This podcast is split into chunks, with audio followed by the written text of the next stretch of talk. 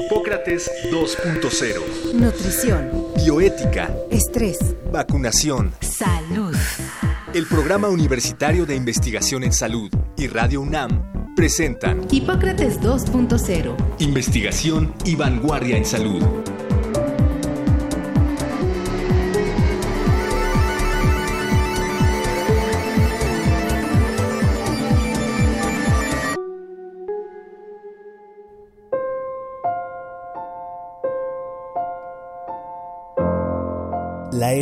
Enfermedad pulmonar obstructiva crónica, ocurre cuando los pulmones se inflaman a tal grado que impiden el paso del aire. Esta limitación es provocada por la exposición continua a gases o partículas irritantes, en la mayoría de los casos del humo de cigarro. Los síntomas de esta afección incluyen dificultad para respirar, tos, producción de mucosidad y silbidos al respirar. Si bien el factor de riesgo más frecuente para contraer EPOC es el tabaquismo, en México y en países como Nepal, Nueva Guinea y Colombia, la exposición al humo de leña también puede provocarla, y la inhalación en el ambiente laboral de polvos, gases, humos y sustancias químicas constituyen otro factor de riesgo. La prevalencia de la EPOC en países desarrollados va del 3 al 6% en personas mayores a 50 años. En México se ubica entre el cuarto y sexto lugar de las enfermedades que causan más muertes. Para hablar sobre EPOC, invitamos al doctor Justino Regalado.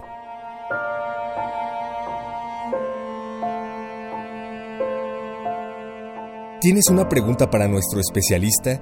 Comparte tu opinión a través de nuestras redes sociales arroba Radio UNAM en Twitter y Radio UNAM en Facebook.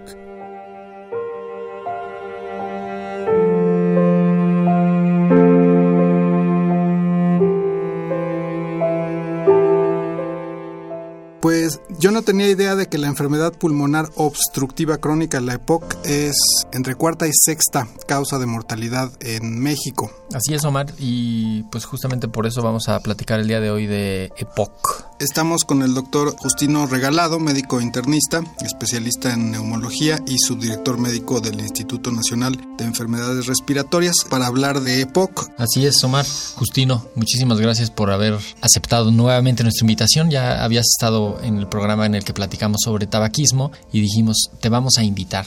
Y lo cumplimos. Gracias. Al de EPOC. Estoy honrado. Muy bien. Oye, ¿cuál es el cuadro clásico, la forma en la que vemos a una gente que tiene esta enfermedad?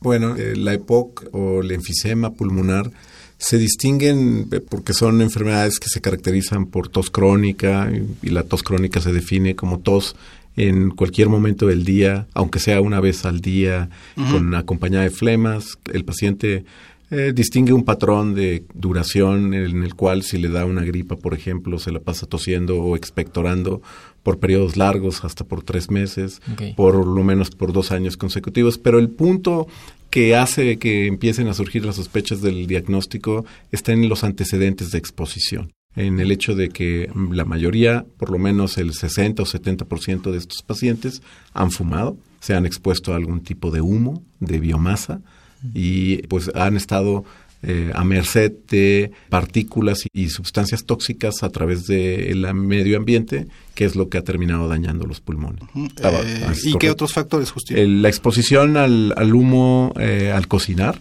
Sí. o al calentarse, las mujeres que cocinan, especialmente estas eh, pues estufas muy rudimentarias, tres piedras, un comal, abajo la leña, en lugares o espacios cerrados habitualmente, dependiendo de las características geográficas y exponiéndose por horas al Y eso es más en el medio rural y me imagino hasta periurbano alcanza a ver, a Es ver algo correcto. de en algo las de esto. áreas rurales de la Ciudad de México, en el área de Milpa Alta, en el área de Coajimalpa, en el área de la Cusco, Sí. encontramos esas características. Ah, y supongo que tiene que ser algo muy constante, y apar- pero supongo que los consumidores no. Tampoco creo que sea una cosa totalmente rural, ¿no? No es totalmente rural. Sí. Hay actividades que se caracterizan por eh, una exposición laboral. Han ido cambiando los patrones de construcción, pero por ejemplo en las ladrilleras, cuando se cuecen los ladrillos, pues ah, se necesitan altas temperaturas. La alfarería es otra actividad que también requiere de altas temperaturas y dependiendo de la tecnología, si es muy básica, si es con biomasa o algún biomaterial, carbón, pues ahí hay mayor exposición. Lo que es importante es interrogar cuando tienes un paciente con la sospecha, porque tose, porque le falta el aire, porque expectora, siempre interrogar el antecedente de exposición. Pienso en un restaurante que cocinan carnes al carbón. Pizzas a la leña. Pizzas a la leña. Eso es riesgo laboral, ¿no? Pues o no, no tanto. Habría que ver cómo en el instituto los grupos de investigadores que han analizado cuál es el nivel de exposición en materia laboral o en materia doméstica, lo han medido. Y todo depende de qué tan buena sea la, chimenea. Un buen horno de pizzas, por ejemplo, si está bien construido no te da problemas. Sí hay exposición, pero, no llega a ser tóxica o no para producir la enfermedad.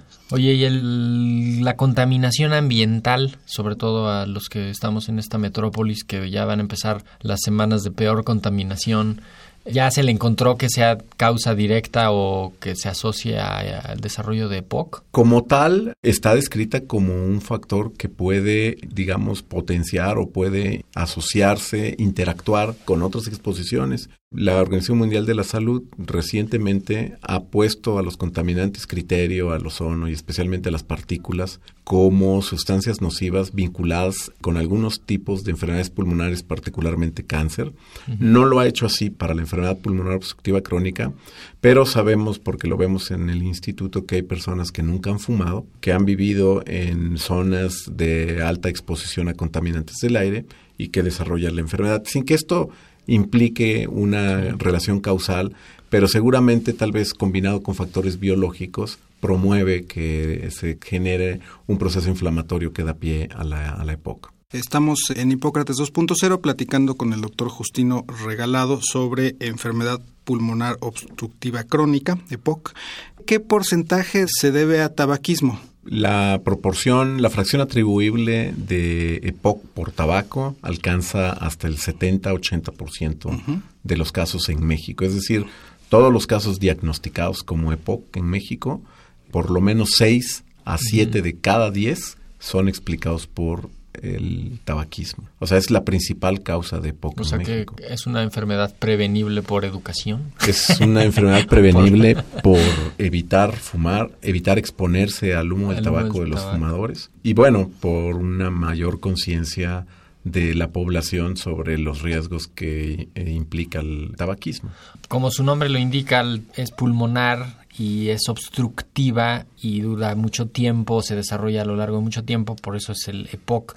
Es un factor de riesgo para otras cosas, porque si llega un virus de la influenza, si llega una bacteria de la tuberculosis, si llega un neumococo, ¿les va peor a estos pacientes? Está súper estudiado, Mauricio. La exposición al humo, a cualquier humo, pero particularmente al humo del tabaco, altera significativamente los mecanismos inmunológicos del pulmón especialmente la capacidad de pues, unas células que son los macrófagos, que se comen a estos bichos, a la micobacteria, al, neumococo y a algunos virus, es decir, que son encargados de defender al organismo de todo lo que entra por el pulmón, que es un montón de cosas, porque pues, es el órgano más expuesto al ambiente del pulmón. Esta inmunidad se altera con el humo del tabaco y hace vulnerable a los pacientes. Efectivamente, eh, yo, yo resaltaría dos cosas. Esta parte de que los pacientes son más susceptibles a muchas infecciones y la otra que promueve un estado inflamatorio sistémico. No nada más es el pulmón el que se daña, termina dañando a todo el organismo, a las arterias. Eh, hablábamos en la vez pasada de que el tabaco pues además del pulmón, pues, daña pues, al corazón y las coronarias y tal, pero daña básicamente cualquier parte del organismo que hace susceptible al individuo para una serie larga de complicaciones que terminan, ah, digamos, acortando su vida o por lo menos alterando la calidad de vida al final de esta. Entonces, sí es, eh, digamos, allí una, un aspecto interesante. La EPOC termina manifestándose no nada más por el tema de la falta de aire y poca oxigenación, desgasta los músculos, produce una debilidad generalizada, te altera el sueño, te altera el ánimo, te deprime, y al final ya no sabes si es por el propio diagnóstico y saber que estás tan mal o es también un mecanismo propio de la enfermedad afectando Claro. todos estos órganos. En la parte anecdótica, yo tengo una tía que está por cumplir 100 años. Fumó todo el tiempo, pero fumaba varias cajetillas al día de una manera como muy notable. Y a los 90 comenzó a desarrollar, bueno, supongo que lo tenía antes, pero comenzó a ser un asunto grave. Ha estado en tratamiento durante los últimos 10 años y lo único que quiere, lo único que le interesa en la vida es fumar. Es decir, cuando dice, oye tía, ¿qué quieres? Un cigarro, por ni- favor. ni sí, de- como que parece que le hace sí, daño, ¿no? Parece que es lo único que le ha interesado en la vida. Es muy interesante. Todos conocemos amigos, Sí, sí. familiares que han vivido muchos años, que han fumado toda su vida y que han eh, enfermado de otras cosas que no son eh, Sí. POC o, o problemas asociados a, a su tabaquismo. Estos casos, cada que yo escucho estas historias, básicamente son lo que en epidemiología se define como un fenómeno de el trabajador sano. Es aquel individuo resistente que son resistentes naturales a, la- a ciertas exposiciones. Lo vimos mucho en los mineros, por ejemplo, que pues, recorrieron toda su historia laboral y no enfermaron mm, algunos a- al final y unos nunca. Pues es una forma de pensar que no hace daño y que, que, pues, uno va a vivir una vida normal. Lo que habría que ver es todos estos, por cada persona como tu tía, hay una Hay cohorte de no. personas que ya no están, que esas se enfermaron y fallecieron hace mucho tiempo, pero como no las vemos, pensamos que no existieron. Pensar que todos tenemos abuelitos, abuelitas que, que no enfermaron nunca de POC. Por cada una de estas personas hay un grupo grande de mexicanos o de individuos, pues, que sí padecieron y que, pues, no lo contaron. Sí. como la obesidad, que un tercio de los pacientes con obesidad o eh, sobrepeso no les pasa nada, pero los dos tercios sí. ¿Los antecedentes de asma, infecciones, son relevantes para esto o más bien la exposición a humos es, es el detonante? Habitualmente vemos que los pacientes asmáticos, por eh, un mecanismo natural, evitan fumar porque, como es un irritante muy potente, les ocasiona crisis de broncoespasmo y el propio fumador se da cuenta que no es eh, una buena idea porque no lo pasa bien y está con más espasmo, con más falta de aire, con más requerimiento de medicamentos inhalados para controlar el asma y trata de sustraerse a eso. Desde luego que hay asmáticos que, bueno, como no les ocasiona ninguna molestia, siguen fumando y al final tanto el asma como la EPOC terminan pasándole una factura. Me imagino que depende del tiempo de exposición al humo. eh, y esto me lleva a pensar justo que si un individuo empieza a fumar desde niño, ¿no? desde la adolescencia, va a debutar con EPOC más joven y eso le va a traer problemas que le van a durar más tiempo. ¿Cuál es la, la década más afectada? Bueno, actualmente ha ido cambiando en virtud de que las generaciones han ido comenzando a fumar más jóvenes. Hoy día los pacientes están en la, entre la sexta y séptima década de la vida, entre 50 y 60 años de edad, tienen eh, cuando son diagnosticados con EPOC, porque empezaron a fumar a los 20 o 25 y fumaron 20 años por lo menos una cajetilla al día y eso ha determinado algunos menos, algunos mucho más, pero en promedio es eso y eso determina el tiempo en el que debutan con la enfermedad. Conforme empiezan a fumar o las mujeres sobre todo que empezaron a cocinar alrededor de los 12, 13 años y se mantuvieron cocinando todos los días por espacios de 20 o más años, van a desarrollar la enfermedad antes. Pero volviendo a los fumadores, como van fumando cada vez menos y actualmente el promedio son entre 10 y 11 años, quiere decir que sobre todo las mujeres, que son más susceptibles, y como fuman más ahora, van a desarrollar la enfermedad en un periodo incluso todavía más corto que los hombres. Entonces vamos, estamos empezando a ver mujeres con características de POC de 35, 40 años, aunque todavía la mayoría están más hacia los 50 y más años, pero conforme se va acortando, va pasando el tiempo y los patrones que estamos observando, donde los chavos ni siquiera están dejando de fumar, están fumando incluso todavía un poco más Sí. que los adultos, eso nos da una perspectiva epidemiológica de qué esperar para los siguientes años. ¿Y, ¿no? y estaremos preparados para eso? Volviendo así a lo puntual de la época, es eh, Digo, los bueno, médicos, pues no estamos. los médicos No no estamos. conocen mucho la enfermedad. Es una enfermedad que se debe diagnosticar por los síntomas, por los factores de riesgo, pero al final es con una espirometría. No todos estamos capacitados para leer apropiadamente una prueba que además es como muy sencilla o debería serlo. Esto hace que haya un subregistro de pacientes con EPOC porque no les pedimos una espirometría. Para poderlo, digamos, poner como tal en el diagnóstico, requerimos sí o sí la espirometría donde se comprueba la obstrucción fija que no responde al broncodilatador. Esa sería la diferencia entre una persona que tiene espasmo bronquial, le das broncodilatador y responde, pues ese parece que tiene asma. sí, muchas deben de eh, navegar con bandera de bronquitis crónica y de pronto pues, los internan o ya de pronto les faltó el aire al subir las escaleras o algo así y ahí empiezan a ver que es un problema serio y que pudieron haberlo empezado a diagnosticar unos meses o unos años antes. Es correcto, es correcto. Y esto, digamos, como nos escucha una comunidad muy diversa, tanto de pacientes como de eh, jóvenes, como de... Y de familiares de pacientes. La, aquí es importante comprobar, porque esto te da, el hacer las pruebas de función pulmonar, la espirometría en, en particular, te da una prueba objetiva, una medida objetiva de qué tan grave puede ser el daño hay otras pruebas complementarias, pero es como que la condición sin la cual no podemos ubicar muy bien qué puede pasar con ese paciente en particular en los próximos años. Oye, Justino, tratando de hacer las cosas un poco sencillas, digamos, si alguien efectivamente quiere dejar de fumar y no necesariamente tiene la capacidad ni económica ni el interés de ver a un, especialista, pues supongo que sería la mejor opción verlo, pero no todo el mundo tiene esta opción. ¿Cómo cuáles serían las cinco recomendaciones que darías para alguien que realmente está interesado en dejar de fumar?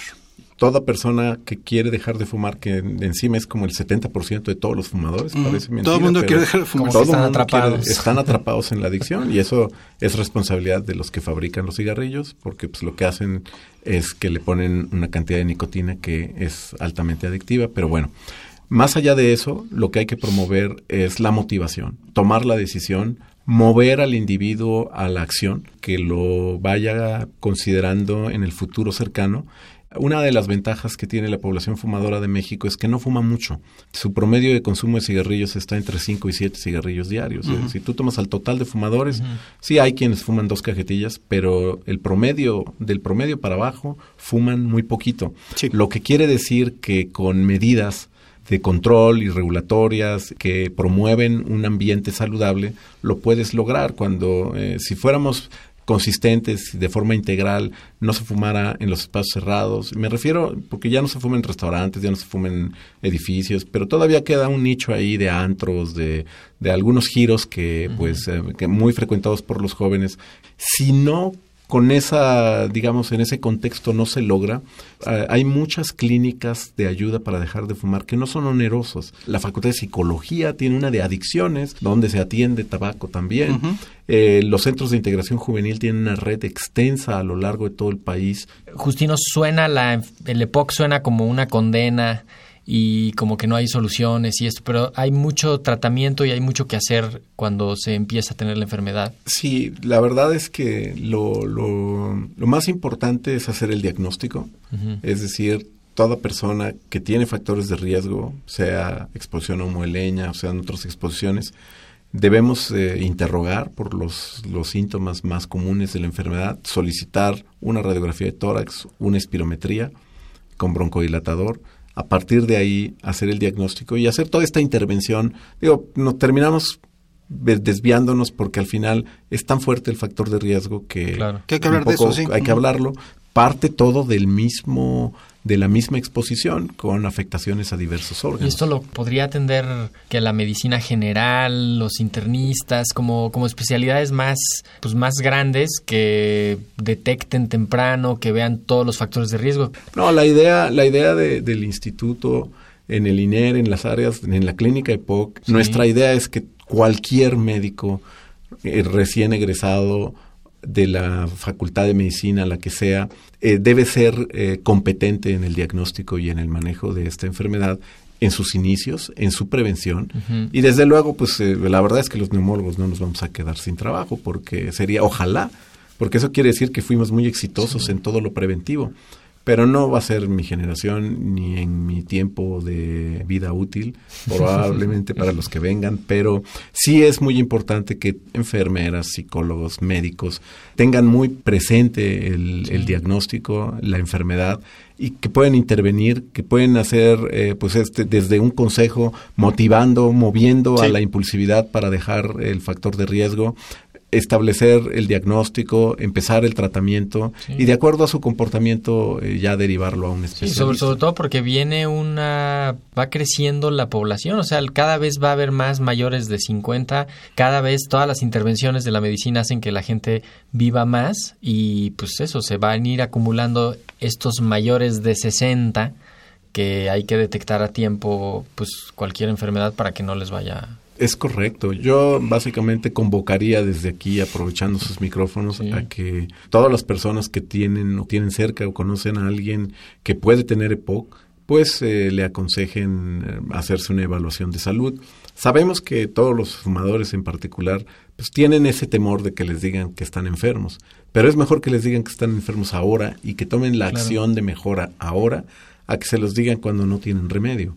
Para ir cerrando, el, en el INER es población abierta la que, la que se atiende, cualquiera puede llegar y buscar ahí ayuda o solo referidos de otros sitios y si no, pues danos el dato de una vez para que... Para la clínica, para dejar de fumar, cualquiera que quiera dejar de fumar puede acudir. Allí se les hacen estudios básicos y se detecta quién tiene EPOC y quién no se les ayuda a dejar de fumar y esta es población abierta la que quiera. Esto está en la calzada de Tlalpan, en la zona de hospitales, el Instituto Nacional de Enfermedades Respiratorias. Es correcto, calzada de Tlalpan 4502. 5487 1700. Perfecto. Y dirigirse a la clínica. Mañana se te va a incrementar consulta. Ojalá.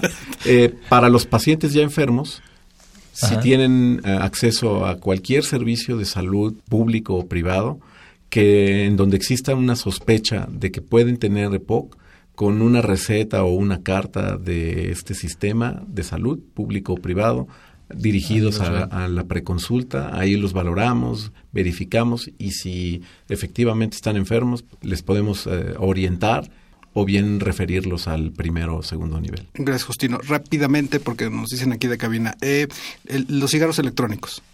Hay una gran discusión allí. Eh, no, los cigarros electrónicos primero son ilegales en México, aunque hay un grupo bueno, yo veo mucha gente fumando. Sí, bueno, pero pues ya aquí en México son ilegales un montón de cosas y ahí están. Eh, se quiere o existe la intención de hacerlos legales. Yo desde aquí aprovecharía no porque hacen daño, no porque no han demostrado que sean inocuos. Tienen muchos químicos que se ha comprobado, por ejemplo, su potencial cancerígeno. Y finalmente porque promueven el switch o el cambio al cigarrillo convencional, especialmente en jóvenes. Gracias, Justino. Pues Justino, te agradecemos que hayas vuelto con nosotros, seguramente te invitaremos otra vez.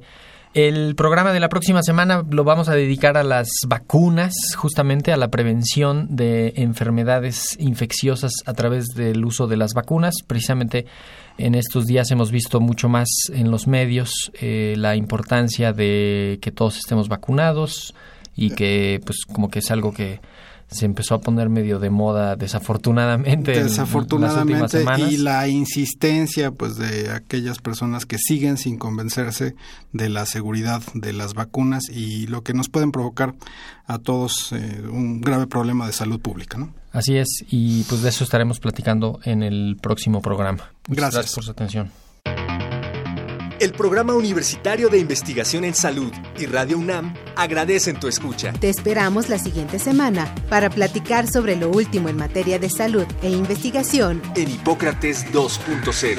Investigación y vanguardia en salud. Se despiden de ti en la producción Patti Gamboa, Héctor Castañeda y Alejandra Gómez. Hipócrates 2.0. Radio UNAM. Experiencia sonora.